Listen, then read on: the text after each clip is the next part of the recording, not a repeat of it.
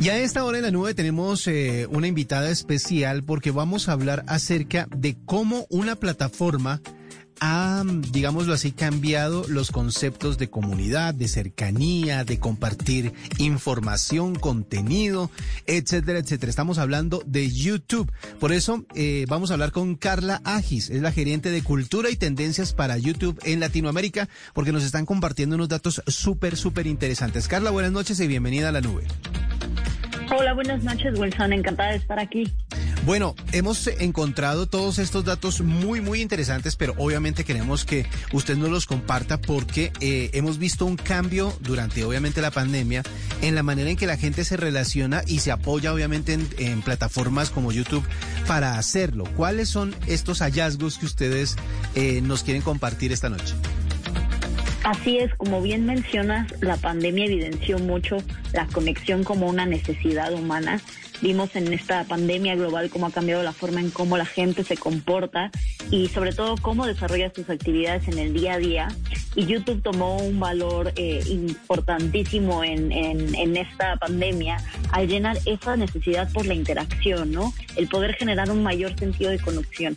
Lo pudimos analizar eh, al ver miles de videos y analizar diferentes tipos de tendencias que ahora sí que juntamos en el reporte de cultura y tendencias de YouTube, en donde exploramos un poquito más hacia dónde se dirigen los espectadores, el arte y la creatividad, sobre todo con ese feeling de conexión que tenemos eh, muy, muy presente, ¿no? Eh, ya lo platicabas de las cifras, hablan por sí solas, el 75% de videos en línea para sentirse conectado con otras personas al menos una vez al mes, ¿no? Y nos habla mucho de cómo se crearon diferentes tipos de comunidad o de conexión a través del contenido. Pudimos ver por ahí que uno de los principales fue el crear comunidad a través de la inmediatez es decir, que en tiempo real nosotros podamos conectar con otros, ya sea física o virtualmente, y aumentemos este sentido de comunidad que es muy necesario al ser parte de conversaciones mucho más grandes, como por ejemplo la NASA. Eh, este video que vimos, por ejemplo, del NASA Perseverance aterrizar en Marte, que de hecho fue una histórica transmisión, ahora que, que, fue Diana Trujillo, la directora de vuelo de habla hispana, que de hecho es colombiana, que nos estuvo llevando a lo largo de esta transmisión y que estamos hablando de que recibió más de dos millones de vistas simultáneas máximas global. Y es porque ver un video o ver un evento virtualmente al que nunca habíamos podido asistir en el mundo real, ya, ya es algo que podemos hacer ahora en YouTube y nos lo dice el 53% que está de acuerdo en que ahora podemos transmitirnos, podemos transportarnos más bien a otro tipo de lugares gracias a este tipo de video. Bueno, hay, hay, una, hay una tendencia o un cambio que, que la gente ha percibido durante la pandemia con el uso de esta plataforma, porque por ejemplo, digámoslo así, en términos, en términos prácticos para las personas que no conocen, conocen o que no conocían bien cómo funcionaba, YouTube era como un lugar en donde uno podía poner un video, ¿cierto? Y, compartirlo con la gente que lo viera en cualquier momento. Eh, los videos musicales tomaron muchísima relevancia eh, porque era, el, era como la manera en que los artistas compartían también ese tipo de contenidos. Pero en este caso, los en vivo terminaron siendo tremendamente relevantes para la gente, ¿no? Totalmente. Ahí estamos viendo una forma diferente de esta conexión, ¿no?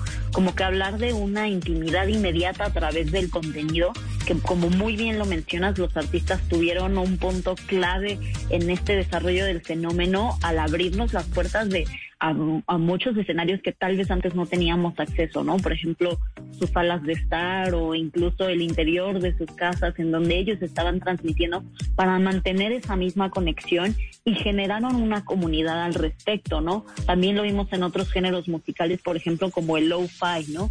El lo-fi hip hop, sobre todo liderado con este canal Lo-Fi Girl, que de hecho tiene una ilustración del colombiano Juan Pablo Machado se convirtió en todo un mito cultural al abrir un espacio en donde no solamente empleados desde casa, sino también estudiantes pudieran conectar en tiempo real y hablar el qué estaban haciendo, cómo estaban viviendo esta pandemia y cómo este género musical los estaba ayudando a sobrellevar lo que estábamos sintiendo. Es, es curioso ver cómo otras plataformas que han intentado esa simultaneidad de los, de los, de los televidentes, por decirlo de alguna manera, no han tenido como el mismo éxito. ¿Ustedes se prepararon de alguna manera o ya estaban listos para recibir, por ejemplo, dos millones de, de, personas conectadas al mismo tiempo en el caso que usted nos contaba del, del Perseverance? Eh, o como por ejemplo con el lanzamiento de videos como de BTS que son tremendamente masivos. ¿Ustedes estaban ya preparados y listos para toda esa cantidad de gente conectada al mismo tiempo? YouTube es una plataforma que definitivamente está en continua mejora gracias a las necesidades de nuestra comunidad y de nuestros creadores y definitivamente el tener la infraestructura para estar listos a este tipo de eventos y responder a las necesidades de la audiencia es algo clave, ¿no? Sobre todo en un momento tan importante como el que estamos pasando eh, ahora, en donde el video es un recurso al que recurrimos para sentirnos acompañados y saber que no estamos solos, ¿no? Y como bien lo mencionas, bueno, la preparación lo es todo, entonces el poder nosotros dar ese mejor servicio y mejorar la plataforma para estas necesidades es clave. Normalmente crear comunidad implica contacto. ¿Y cómo se convirtieron ustedes en ese punto de contacto de la gente que estaba compartiendo, digamos, contenidos específicos para públicos específicos? Fíjate que el contacto, si lo, si lo analizamos en ¿Qué, ¿Qué, es lo que nos genera un contacto, ¿no? El poder compartir algo en común. Muchas veces es una pasión, pero también muchas veces es cómo se siente esa experiencia. Y hablamos mucho de la participación a través de la inmersión, ¿no? Cómo es de que podemos estar en ese momento o sentirnos muy cercanos a los creadores sin necesariamente estar compartiendo el mismo espacio físico. Y uno de los mejores ejemplos fue la comunidad de gaming, ¿no?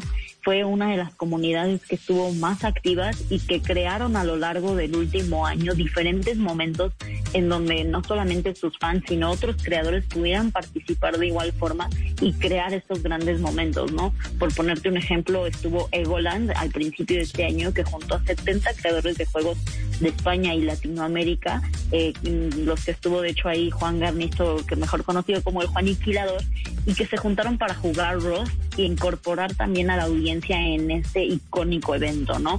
Lo vimos después, por ejemplo, con Arcadia, con el juego Arco, Marvel Vice, en Grand Theft Auto 5, en donde se reúnen estos creadores y además de tomar millones y millones de vistas, por ejemplo, en el caso de Golan fueron 200 millones de vistas desde enero de 2021, hablamos también de una inversión que va mucho más allá de el solo ser un espectador, ¿no? El poder participar, el poder reinterpretar incluso eh, ciertas cosas, como en el caso del otro juego Friday Night Funkin', ¿no? En donde los mismos usuarios hacen sus propias versiones de este universo. Y muchas veces la gente piensa que estas cifras que son tan grandes están destinadas o más bien están, eh, digamos, eh, previstas para artistas o influencers que tienen muchísimos seguidores o tienen una, una capacidad de enganche con la audiencia súper fuerte.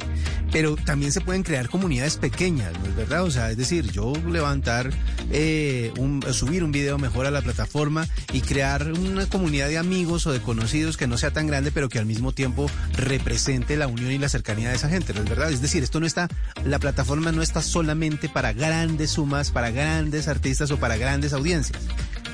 Por supuesto, de hecho, este, este crecimiento que han tenido las comunidades de nicho, por llamarles de cierta forma, ha sido impresionante en los últimos años. Y es que esa es una de las grandes ventajas de YouTube, ¿no? El poder tener un espacio o el ofrecer un espacio para cualquier tipo de hobby, para cualquier tipo de pasión. Por ejemplo, lo vimos con los motoblogs, ¿no?